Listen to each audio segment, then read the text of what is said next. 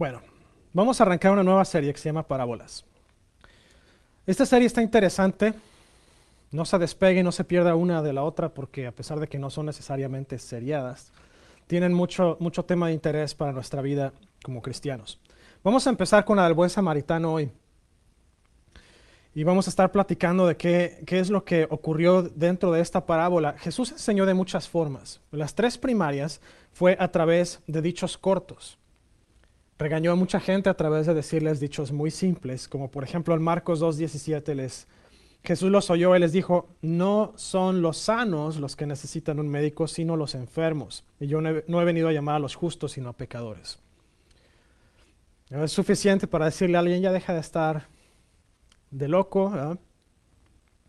Él utilizó similitudes utilizó mucho esa forma de enseñar porque es, es, fácil poner ejemplos y es fácil ayudar a, a personas con ese tipo de, de, de, método de aprendizaje, entender cuando tienes algo, eh, algo visual para enseñarles. Por ejemplo, Mateo 13, 51.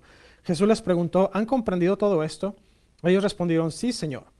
Él les dijo, por eso todo escriba que ha sido instruido en el reino de los cielos es semejante al dueño de una casa que de su tesoro saca cosas nuevas y cosas viejas está utilizando algunas similitudes. Y lo vimos, vamos a seguirlo viendo al curso de, la serie, cuáles otras dijo Jesús. Pero nos vamos a parar en la tercera y la más importante. Jesús enseñó a través de parábolas o historias. Una parábola es una historia corta con una enseñanza al final de cuentas. Vamos a platicar hoy del buen samaritano. Vamos a estar basados en Lucas 10, 25 al 37. Usted lo tiene en sus notas. Si, si, si me puede seguir ahí, si tiene su Biblia, le gusta hacer marcas en su Biblia, comentarios, subrayar, por favor hágalo. Le aconsejo también que tome notas para que se mantenga usted ocupado y su mente no esté divagando en qué va a comer al rato, porque la hermana Gloria ya dijo que va a haber buena de comer hoy. En la tarde. Vamos a ver Lucas 10, 25 al 37. Dijo, cierto día, un experto de la ley religiosa se levantó para probar a Jesús con la siguiente pregunta. Maestro, ¿qué debo hacer para heredar la vida eterna? Jesús contestó, me encanta cuando les contesta con otra pregunta.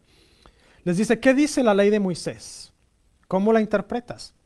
El hombre contestó, amarás al Señor tu Dios con todo tu corazón, con toda tu mente, con toda tu fuerza y, eh, perdón, con toda tu alma, con toda tu fuerza y con toda tu mente, y amarás a tu prójimo como a ti mismo. Versículo 28, correcto, le dijo Jesús, haz esto y vivirás. El hombre quería justificar sus acciones, entonces le preguntó a Jesús, ¿y quién es mi prójimo? Qué, inteligentes son estos señores a veces. Me encanta porque Jesús se la voltea bien bonito. Este, ¿y quién es mi prójimo? Y luego entra versículo 30. Jesús respondió con una historia. Un hombre judío bajaba de Jerusalén a Jericó y fue atacado por ladrones. Le quitaron la ropa y le pegaron y lo dejaron medio muerto al costado del camino. Un sacerdote pasó por allí de casualidad, pero cuando vio al hombre en el suelo, cruzó al otro lado del camino y siguió de largo. Un ayudante del templo, o sea, en otra versión dice un levita, pasó y lo vio allí tirado, pero también siguió de largo por el otro lado. Entonces pasó un samaritano despreciado, y cuando vio al hombre, sintió compasión por él se le acercó y le alivió las heridas con vino y aceite de oliva y se las vendó. Luego subió al hombre en su propio burro y lo llevó hasta un alojamiento donde cuidó de él. Al día siguiente le dio dos monedas de plata al encargado de la posada. Le dijo, cuida de este hombre. Si los gastos superan esta cantidad, te pagaré la diferencia la próxima vez que pase por aquí. Ahora bien, ¿cuál de los tres te parece que fue el prójimo del hombre atacado por los bandidos? preguntó Jesús. El hombre contestó, el que mostró compasión. Entonces Jesús le dijo, así es, ahora ve y haz lo mismo. Señor, gracias en esta hora por tu palabra. Te damos gracias Dios porque tú eres un Dios bueno, porque tú nos enseñaste a través de diferentes métodos y a través de hablarles a las personas en esa época cuando tú Jesús caminaste por la tierra. Nos estás hablando a nosotros y nos estás enseñando. Te pedimos que la palabra que tú nos estás mostrando el día de hoy, que esta parábola y esta enseñanza se quede guardada en nuestro corazón, pero también, Señor, que la semilla fructifique, que la semilla florezca, que la semilla crezca y que ese fruto que produzca sea al ciento por uno en el nombre de Jesús. Amén.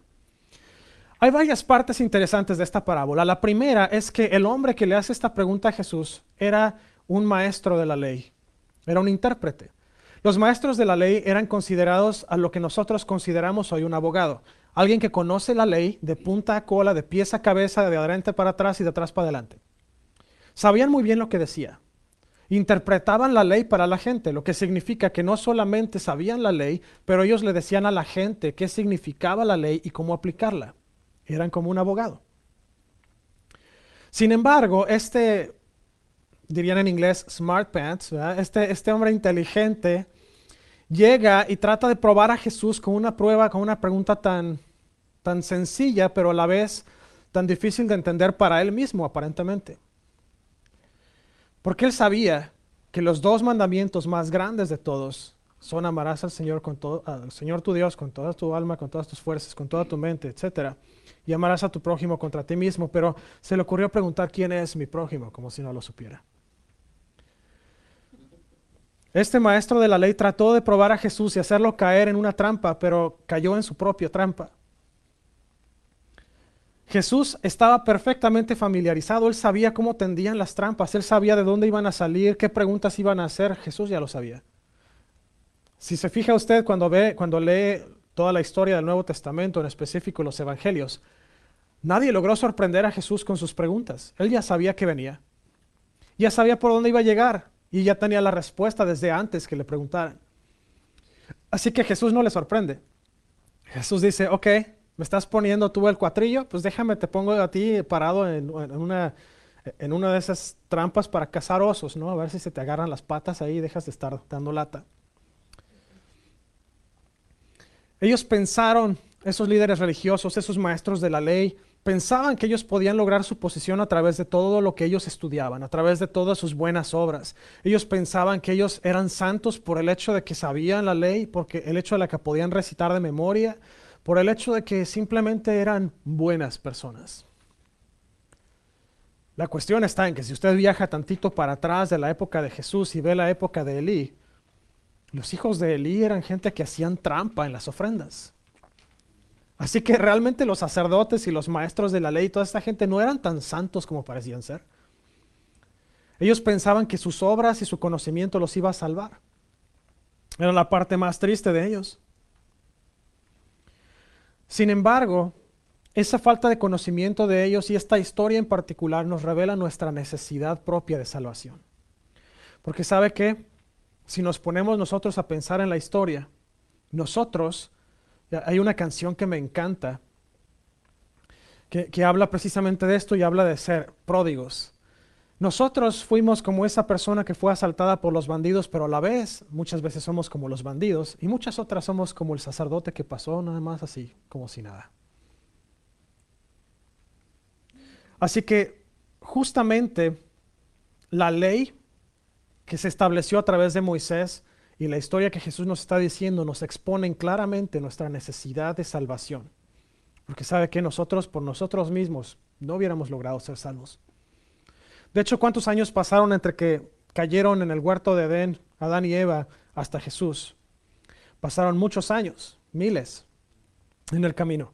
Y sabe que Nadie logró ser santo, nadie logró quedar completamente limpio para el Señor. Todo mundo tenía que en algún momento ir a hacer un, sacrificio para pedir perdón. Incluso había un sacrificio anual en el que los sacerdotes pedían perdón por toda la comunidad de Israel. Porque nadie era, nadie era salvo suficiente para en sus propias fuerzas lograr quedar bien con Dios. Nadie. Y usted y yo tampoco lo hubiéramos sido. La parte más interesante de esta historia es que Jesús estaba diciéndole a usted y a mí, y estaba diciéndole a esas personas, en particular a ese maestro de la ley, tú me necesitas a mí. Tú me necesitas, tú no puedes solo. Tú me necesitas. Se me hace interesante cómo ese maestro de la ley trató de probar a Jesús. ¿No se cansaron de probarlo? yo me pregunto, a cada rato estaban tendiendo trampas a ver si caía y lo trataban de probar en todo. Lo, acusaron, va Jesús y sana en el día de reposo a una persona en la sinagoga y sus, discípulos estaban comiendo este trigo de, las espigas directamente, un día de reposo también, y ahí están criticándolos y, y persiguiéndolos. No tenían suficiente con todo lo que Jesús hizo. Les gustaba estar probando a Jesús y preguntarle todavía cómo podían heredar la vida eterna, que no conocían la ley de Moisés. ¿No se supone que lo sabían ya de memoria cómo alcanzar la vida eterna? Se supone que sí. ¿Para qué probar? Bueno, nada más hay gente que le gusta hacer debate nomás por debatir. Yo les decía cuando estábamos leyendo el pasaje, me encanta que Jesús les contesta la mayoría de las veces con otra pregunta. Aquellos que le preguntaban a Jesús, ah, dímenos con qué autoridad haces estas cosas. Y Jesús les contesta a ellos con otra pregunta también. Y así como ese ejemplo hay tantos. Cada vez que le preguntaban, cada vez que lo probaban, Jesús contestaba con otra pregunta. Me encanta. Pero esta persona contestó bien, contestó con los dos mandamientos más importantes, porque eso era lo que Jesús estaba tratando de sacar de él y lo logró sacar. Eso es lo que resume a la ley y los profetas, y, y Jesús mismo lo dijo. Sin embargo, aquí va la parte triste de la historia. El maestro de la ley había contestado bien, se pudo haber quedado bien con el 10, ¿no? Ya sacaste 10, contestaste bien, pero ahí va de necio a tratar de justificarse a sí mismo por no haber hecho lo que tenía que haber hecho correctamente. Como maestro de la ley de esa época, tenía que sacar de alguna forma una justificación por sus actos malévolos de perseguir gente, perseguir a Jesús mismo. Vamos a pararnos en la parte de quién es mi prójimo. Dice la historia que este hombre venía de Jerusalén hacia Jericó. Venía en el camino y este hombre fue asaltado y fue robado y lo dejaron ahí desnudo en el camino. Dice otra versión de la palabra de Dios. Estamos leyendo la nueva traducción viviente hoy. Pero la Reina, Reina Valera 60 dice que lo dejaron desnudo a la orilla del camino. El hombre no tenía nada, lo despojaron de todo. Cuando pasó el sacerdote, ¿por qué el sacerdote pasó de largo? ¿Por qué no se detuvo? La Biblia no lo dice, pero podemos nosotros tratar de tratar de, concatenar ideas. Una de ellas es que los sacerdotes se tenían que purificar para poder recibir los sacrificios, para poder poner la leña en el altar, para poder dar el, eh, ¿cómo se llama? Hacer la ofrenda de incienso, la ofrenda aromática, la ofrenda de, de libación, etcétera. Me imagino, esto es, pensamiento propio, pero me imagino que venía el sacerdote ya de haber pensado, oh, si ese cuate está muerto ahí, me voy a contaminar porque yo no puedo estar cerca de un cuerpo muerto, así que me, voy por acásito, me cambio de carril, me voy al otro lado de la acera y paso por allá. Probablemente era justificable su forma de pensar, pero si esta persona hubiera llegado y hubiera estado efectivamente muerto el, pobre hombre aquel hubiera tenido que pasar por todo el rito de purificación que les tomaba días. Ok, el sacerdote era excusable, entre comillas. Pero ¿qué pasó con el levita?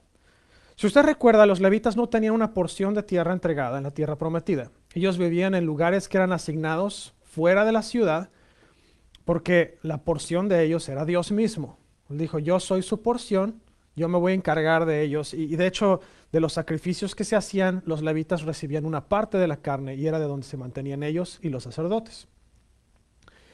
De, los, de, las ofrendas que se hacían a los levitas les tocaba una parte, etc. Entonces el levita, como tenía que trabajar en el templo ayudando a los sacerdotes, tenía que estar ceremonialmente limpio. Probablemente él también pensó, si, si, yo paso por ahí, veo que, cómo está y resulta estar muerto, yo me voy a contaminar también y voy a tener que hacer todo el ritual. Y si le tocaba a él estar específicamente sirviendo en el templo en esa semana, hubiera tenido que fallar a su compromiso de estar en el templo por esos días, que no podía entrar. Pero dice la historia que pasó un samaritano. Pero ahorita, ahorita entro a la parte del samaritano. Muy, probablemente la pregunta que se hicieron el sacerdote y el levita fue, ¿qué va a pasar si me quedo aquí a ayudar a esta persona? Y, pensaron en ese punto de, uff, voy a tenerme que volver a purificar. nah, no quiero pasar por todo el problema, yo, yo, yo soy una persona que sirvo, una persona que ministro, lo voy a dejar así, ¿para qué me meto en broncas? Pero el samaritano que sintió compasión por él seguramente se preguntó, ¿qué va a pasar con esta persona si yo no me quedo aquí a ayudarle? Les voy a platicar un poquito de los samaritanos. Los samaritanos eran enemigos de los israelitas por mucho tiempo. Incluso cuando en la época de Miqueas estaban reconstruyendo el templo, los samaritanos fueron conocidos por tirar puercos muertos hacia la construcción del templo y profanarlo. Si usted pone tantita atención a lo que pasaba en el Antiguo Testamento, los puercos eran ya animales inmundos por sí mismos. Ahora imagínese un, un, animal inmundo que ya estaba muerto y probablemente podrido. Era todavía profanar más fuerte el templo en esa época. Así que los samaritanos no, eran, no, no estaban en la gracia precisamente de los israelitas, ni viceversa. De hecho, usted recuerda cuando Jesús estaba predicando, se sienta en el pozo de Jacob y está hablando con una mujer samaritana. Le dicen los discípulos, ¿What? ¿Qué estás haciendo? Es mujer y es samaritana, doble golpe. Y Jesús le dice, oye, pues, estoy dando de comer, espérate. ¿No? Y gracias a una mujer samaritana se convirtió todo el pueblo, o vinieron por lo menos a Jesús todo el pueblo. Pero los samaritanos no eran personas que eran queridas. Por eso Jesús utilizó el ejemplo con un samaritano y no otro israelita cualquiera. ¿Quién fue el prójimo de este hombre? El samaritano. Póngase a pensar. Es como si, si digo, no sé, no sé si usted sabe mucho de fútbol de México, pero el sacerdote y el levita es como si hubieran pasado dos jugadores de las Chivas y ven tirado a uno del América en el piso sangrando después de un partido, no, no se hubieran detenido ahí. A lo mejor, siendo buenos samaritanos, lo hubieran levantado y lo hubieran, lo hubieran ayudado a llegar a la ambulancia. Pero piénselo muy bien, enemigos, un enemigo llegó y salvó a uno de los miembros o de los ciudadanos de la ciudad enemiga. Ese fue el verdadero prójimo, dice Jesús. Ahora le voy a preguntar a usted, ¿es usted prójimo de la gente alrededor de usted? ¿Es usted una buena persona con ellos? Nosotros como cristianos tenemos la obligación de sentir compasión por la gente. Y no, no por el deber, pero porque usted recibió compasión de parte de Jesús, usted tiene que dar compasión a la gente allá afuera. La gente lo va a odiar a usted. Yo le puedo decir gente que yo conocí, decía, uh, tú eres aleluya, aléjate de mí. Me salen ronchas cuando estoy cerca de ustedes. Hubo gente que, que, que nos, como tal, nos corrían en la escuela, se enteraban que era uno cristiano y segregado a la esquina del salón. No podía uno participar en deportes a veces dependiendo de cuál era el grado de fanatismo y legalismo de la persona que te negaba la clase o lo que fuera. Pero te hacían de menos. Uno como cristiano tiene todavía que sentir compasión por esa gente aunque le hace feo a uno. Y podemos estar hablando de gente cristiana y no cristiana. Es, es, igual, usted tiene que sentir compasión por la gente, punto, sin hacer distinción. Como cristianos tenemos que reflejar el amor de Dios a la gente. Le voy a decir por qué. Porque el Padre nos amó tanto que mandó a su Hijo a morir por nosotros. El Hijo nos amó tanto que padeció todo lo que padeció y hasta murió en la cruz derramando la última gota de su sangre para que usted y yo fuéramos salvos. Y el Espíritu Santo nos amó tanto que llenó esta tierra con su poder. Y ha visto avivamientos que han pasado a través de los años. Le puedo platicar historias. No tenemos el tiempo. Usted ha sido amado por Dios de una manera impresionante. Lo único que tiene que hacer usted es amar a la gente porque a través de eso usted está amando a Dios y está mostrándole a la gente el amor de Cristo. Tiene que mostrar misericordia. Recuerde que la misericordia es no darle a la gente lo que se merece por sus acciones y sus actitudes. Es como si su hijo llega y le desobedece y usted en lugar de pegarle le dice, por esta te la voy a pasar, pero si lo vuelves a hacer, ahora sí te cae todo el peso de la ley. Como la historia de aquel patrullero. Lo para usted, usted merecía un ticket, sin embargo, en lugar del ticket, le da nada más una advertencia. No le da a usted lo que se merecía por la falta. Usted tiene que ser igual con la gente. Usted tiene que darle a la gente misericordia. No pagar mal por mal, más bien pagar bien por el mal que le están haciendo. Como cristianos debemos actuar, no debemos esperar que alguien más lo haga. No se siente a ver si el pastor lo hace. Hágalo.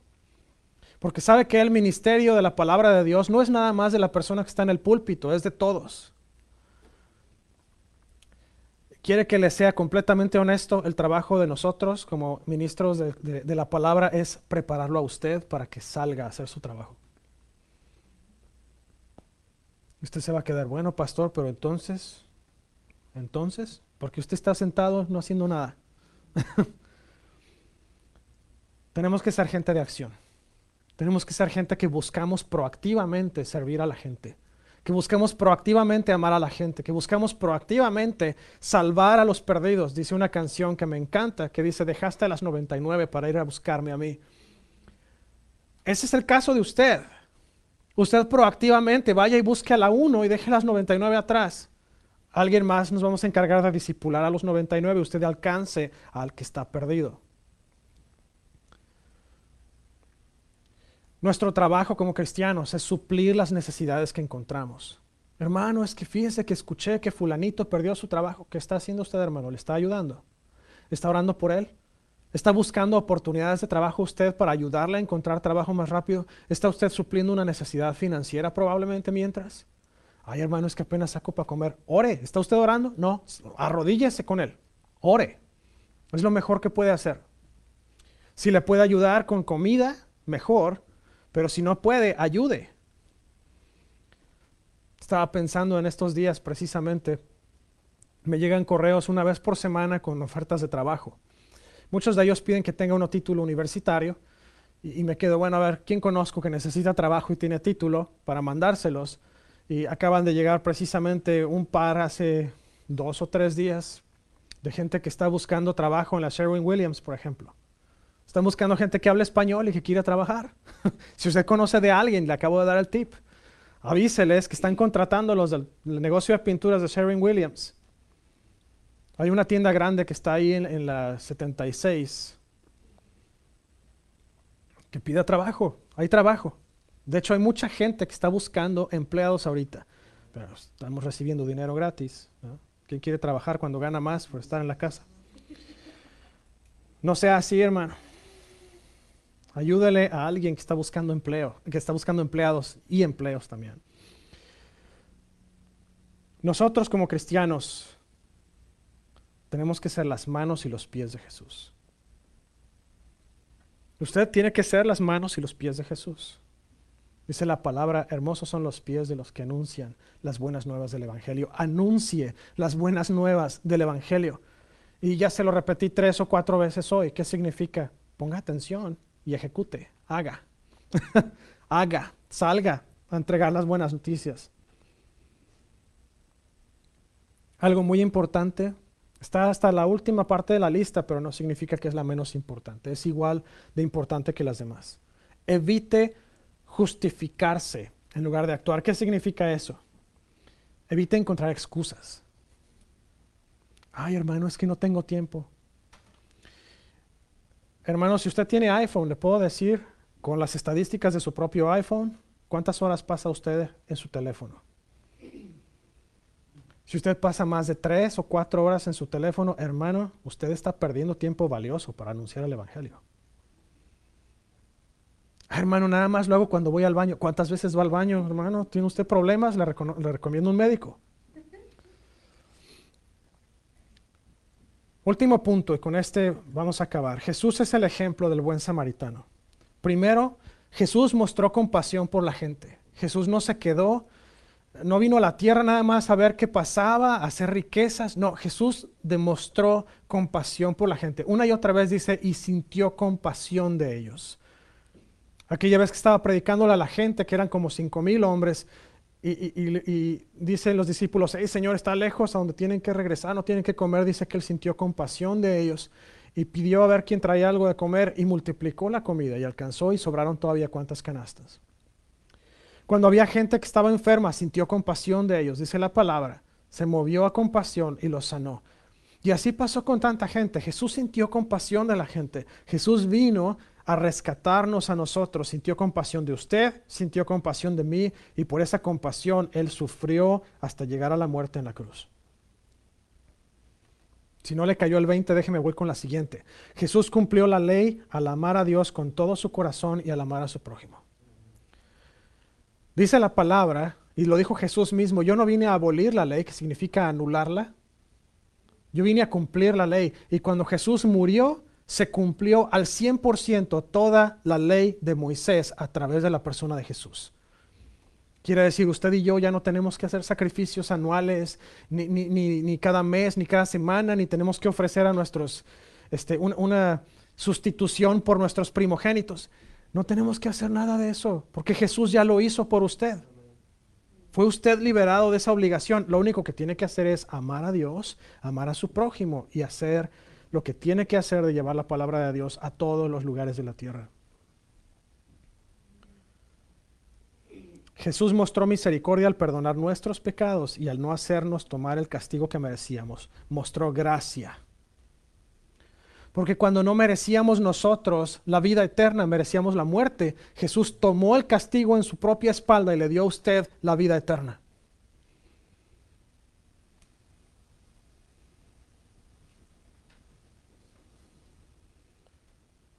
Jesús habló en el Sermón del Monte sobre el pecado comprendido en la ley. Él decía, asesinar a alguien es un pecado, según la ley. Pero dijo Jesús también, Simplemente el enojarte contra tu hermano es pecar contra mí. Dijo del adulterio, el adulterio es pecar en contra de la ley. Sin embargo, si tú en tu corazón estás sintiendo lujuria contra la mujer de tu prójimo o cualquier otra persona, nada más con el hecho de desearla en tu corazón ya estás pecando contra Dios. Jesús subió la barra, subió los estándares. ¿Y sabe por qué? Porque resumió la ley en dos mandamientos. Amarás al Señor tu Dios con todo tu corazón, con toda tu alma, con toda tu mente, con todas tus fuerzas, amarás a tu prójimo como a ti mismo. Jesús nos dice en esta parábola, no importa cuánto nos esforcemos por ser buenos, simple y sencillamente usted y yo no podemos. Necesitamos de Jesús para alcanzar la salvación y para ser quienes tenemos que ser en Él. Les dejé una frase aquí muy buena al final. No tenemos que preocuparnos por ser suficientes. Solo debemos confiar y creer que Jesús es suficiente. ¿Y sabe qué? No fue el sacerdote, no fue el levita, fue Jesús el héroe de la historia. Porque Él fue ese hombre samaritano que iba pasando a salvar al que estaba herido. ¿Por qué no se pone conmigo de pie? Quiero hacer dos invitaciones hoy. La primera es, si usted está del otro lado y usted no conoce a Jesús, si usted no tiene una relación personal con Él, hoy es un día excelente para recibir a Jesús en su corazón. Lo único que tiene que hacer, dice la palabra, es confesar sus pecados, arrepentirse, confesar a Jesús como su único Señor y Salvador, invitarlo a vivir en su corazón. Así que si usted está del otro lado de la cámara o nos está escuchando en podcast, Hoy es un momento, ahí concéntrese donde está, si va manejando tenga cuidado al manejar, pero concéntrese en esta oración y repita la oración conmigo para si usted está listo hoy para recibir a Jesús en su corazón y hacer de él su salvador. Señor Jesús, te doy gracias por el sacrificio en la cruz. Te pido perdón por mis pecados. Te doy gracias porque tú me has perdonado. Te doy gracias porque tú te entregaste a morir en la cruz por mí. Reconozco que Dios Padre te levantó de los muertos. Te pido hoy que vengas a mi corazón, que me hagas una nueva criatura. Te doy gracias Jesús, te confieso como mi único Señor y Salvador. Ven y hazme un hijo tuyo en esta mañana. Y gracias porque mi nombre hoy está inscrito en el libro de la vida. Gracias en el nombre de Jesús. Amén. Si usted hizo esta oración, mándame un mensaje al 918-350-9486 o vaya a la página facebook.com diagonal ofa.hispano. Quiero saber que usted tomó esta decisión. Me encantaría escuchar eh, que, usted hizo esta oración hoy y quiero decirle cuáles son los siguientes pasos. Si usted está con nosotros hoy y dice, ¿sabes qué, hermano? Yo, yo siento que me he alejado O yo siento que Jesús simple y sencillamente está por allá lejos, yo necesito volverme hacia Él. O, sabes qué, hermano, yo reconozco que hoy no he hecho mi trabajo. O simplemente me dice, yo he hecho mi trabajo y quiero recibir otra vez doble porción del Espíritu Santo para hacerlo todavía más eficiente. Usted sabe, necesitamos del Espíritu Santo para hacer el trabajo, no podemos hacerlo solos. Así que ahí donde está, usted cierre sus ojos, cualquiera que sea la situación en la que está el día de hoy, vamos a orar juntos. Señor, te doy gracias por cada una de las personas que estamos aquí, aquellos que nos están viendo del otro lado de la cámara, los que nos están escuchando. Gracias Dios porque tú estás estableciendo una, un pueblo impresionante, una familia increíble. Gracias Señor porque tú nos has puesto en una familia donde podemos nosotros estar confiados en que nada nos va a faltar, en que tú vas a estar a cargo de todo y podemos a lo mejor ser perseguidos, pero sabemos que tú eres nuestro refugio, tú eres nuestra torre fuerte, tú eres nuestro escudo, tú eres nuestro libertador, tú eres nuestro hacedor, tú eres, tú nuestro salvador Señor. Y no importa qué sea lo que pase, en ti estamos seguros. Señor, te pido en el día de hoy que tu espíritu sea derramado poderosamente sobre la iglesia. Señor, no solamente sobre los que estamos hoy aquí, pero en tu iglesia en general, Señor, que tu espíritu descienda de una manera poderosa, que seamos testigos, como aquel samaritano, Señor, cuando veamos la necesidad, que nosotros nos acerquemos a suplir la necesidad. Cuando veamos al, caído, Señor, que en lugar de, de dejarlo ahí tirado y criticarlo, señalarlo, Señor, que lo ayudemos a levantar. Danos, Señor, la sabiduría para nosotros tomar acción Señor, proactivamente buscando a la gente, buscando al necesitado, buscando al que no te conoce y traerlos a ti, Señor. Te pido que remuevas, Señor, todo aquello que nos estorba para hacer tu voluntad, Señor. Te pido que remuevas toda, toda, eh, toda arrogancia, Señor, todo egoísmo, que quites de nosotros, Señor, todo, todo eh, espíritu altivo, Señor, todo prejuicio, Señor, te, pido en el nombre de Jesús que nos limpies, que nos talles, Señor, que nos, que, nos y nos hagas, Señor, con un corazón puro y santo ante ti. Queremos hacer el trabajo que tú nos mandaste hacer, queremos hacerlo bien, Señor. Remueve todo aquello que nos estorba. Señor, cambia nuestro corazón de piedra y pone un corazón de carne. Señor, venimos ante ti con un espíritu humilde, pidiéndote, Señor, que nos escuches, pidiendo que nos ayudes, que nos levantes y que nos impartas del poder de tu Espíritu Santo, Señor, todos los días. Doble porción de tu Espíritu, Señor. Queremos estar listos cuando llegue la oportunidad porque sabemos que tú la vas a poner enfrente de nosotros. Bendice a mis hermanos, Señor, que están aquí, a los que están del otro lado de la cámara o del otro lado en, su en su radio, en su computadora, en su teléfono, donde nos estén escuchando. Te pido que tu espíritu les alcance hasta allá, que tu espíritu les imparta, Señor, de su unción y que ellos sientan el ardor, Señor, y el fuego por salir a compartir tu palabra a la gente, Señor. Que no se puedan quedar estáticos en un lugar, que tengan que moverse, Señor, que tengan que llevar esa palabra, que tengan que llevar, Señor, esa, esa bendición, Señor, a otras personas en el nombre de Jesús. Bendice toda familia representada en este lugar. Te pido, Señor, que tu espíritu se mueva, que tú suplas cada necesidad, para que, Señor, no haya forma de que el enemigo ponga excusas en nuestro corazón para no hacer las cosas que nos has mandado hacer. Gracias, Señor, en nombre de Jesús. Amén. Quiero dejarlos con una bendición. Que el Señor les bendiga y le guarde. Que el Señor le guarde en su entrar y en su salir, en su acostar y en su levantar. Que el Señor haga resplandecer su rostro sobre usted y que le dé paz hoy, mañana y siempre.